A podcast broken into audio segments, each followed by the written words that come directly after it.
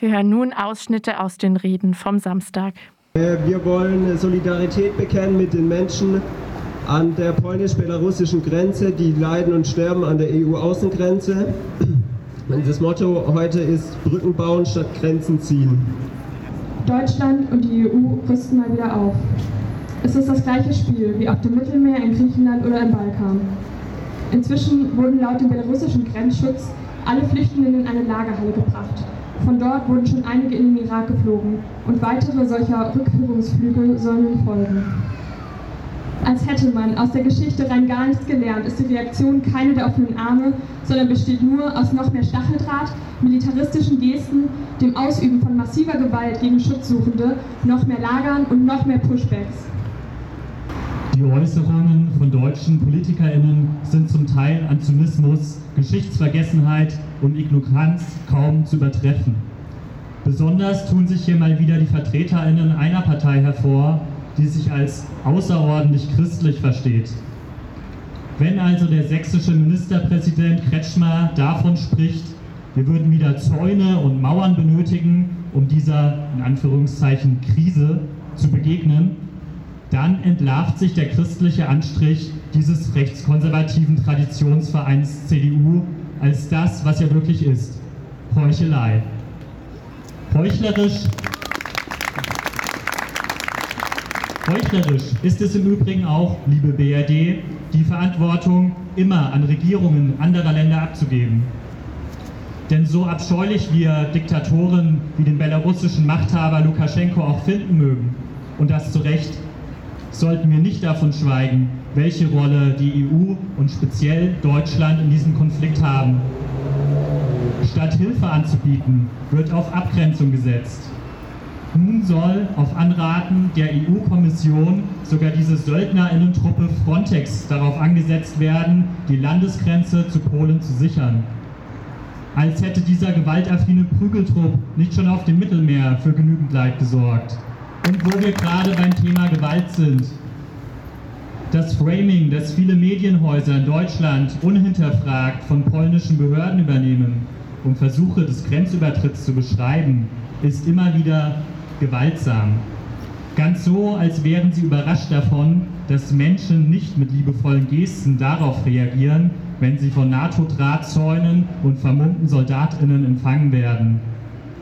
Wenn also in Medien von gewaltsamen Durchbruchsversuchen berichtet wird, ist das im Grunde eine Täter-Opfer-Umkehr, die verschleiert, welche Gewalt diesen schutzsuchenden Menschen angetan wird, indem man sie bei Kälte und ohne Verpflegung oder medizinische Versorgung sich selbst überlässt. Wer Mauern und Abschottung fordert, geht dem Kalkül Lukaschenkos direkt auf den Leim. Die Europäische Union mitsamt ihren vielbeschworenen Werten entblößt sich dadurch selbst. Bei dem Redebeitrag äh, stellt sich mal wieder eine Frage, da darf ich das Plakat hier zitieren. Warum schützt man die Grenzen der Staaten so gut und die Rechte der Menschen so schlecht?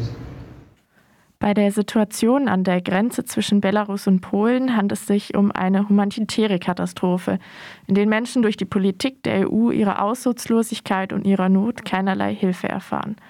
Ein Ausschnitt der Rede des kurdischen Gesellschaftszentrums FCK. Es bricht uns das Herz zu sehen, wie die Geflüchteten, unter ihnen auch viele Frauen und Kinder, einfach dem Tod überlassen werden. Die Flüchtlingspolitik der europäischen Staaten beobachten wir in den letzten Jahren mit Sorge. Aber das, was sich zurzeit an der äh, belarussisch-polnischen Grenze abspielt, ist nicht mehr in Worte zu fassen. Staaten, die nur ihre eigenen Vorteile im Auge haben und die Geflüchteten in den Tod treiben, wir wenden uns an die Menschen, die mit Gewissen in diesen Ländern Flucht ist kein Schicksal, sondern die Regierung eurer Länder verursacht hat. Das Gewissen der Gesellschaft darf nicht schweigen zu diesem unmenschlichen Handeln. Jeder, der sich selbst als Mensch begreift, muss den zwischen den beiden Grenzen feststeckenden Geflüchteten helfen. In allen europäischen Ländern müssen allen voran die Menschenrechtsorganisationen Journalisten, Schriftsteller, Künstler und Politiker mit Gewissen aufstehen im Angesicht dieser menschlichen Tragödie. Sich für die Geflüchteten zu engagieren, heißt, sich für die Menschheit zu engagieren. Eine Politik, die Menschen nicht aufnimmt, eine Lagerpolitik, Pushbacks, Täter-Opfer-Umkehrungen und das unendliche Leid von Menschen auf der Flucht. Das alles ist Teil einer Politik der Abschottung, die keine Brücken baut, sondern Grenzen zieht.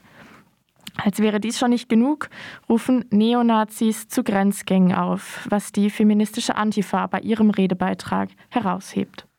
Ende Oktober gab es einen Aufruf von Der Dritte Weg, einer Splitterpartei der extremen Rechten. Um eine vermeintliche Massenzuwanderung junger Männer und ein in Anführungszeichen 2015 zu verhindern, riefen sie zu Grenzgängen auf. Die Polizei griff etwa 50 Personen aus dem Umfeld der Gruppe auf, die wohl diesem Aufruf gefolgt waren. Bei der Überprüfung wurden unter anderem Pfeffersprays, ein Bajonett, eine Machete und Schlagstücke sichergestellt. Es schmerzt der Gedanke daran, dass Menschen nach einer langen Flucht und den krassen Zuständen in Belarus und an dessen Grenze zu Polen letztlich auch noch auf Patrouillen bewaffneter Neonazis treffen. Es fällt schwer, noch Worte zu finden für diese Mischung aus Wut, Ohnmacht und Trauer gegenüber der gesamten Situation.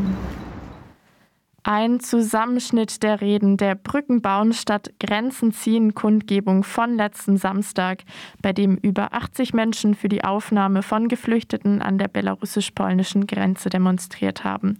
Die einzelnen Redebeiträge vom kurdischen Gesellschaftszentrum, der feministischen Antifa sowie der Seebrücke selber können jederzeit in voller Länge auf rdl.de nachgehört werden und weitere Infos findet ihr unter anderem auf seebrücke.org oder seebrücke-freiburg.de.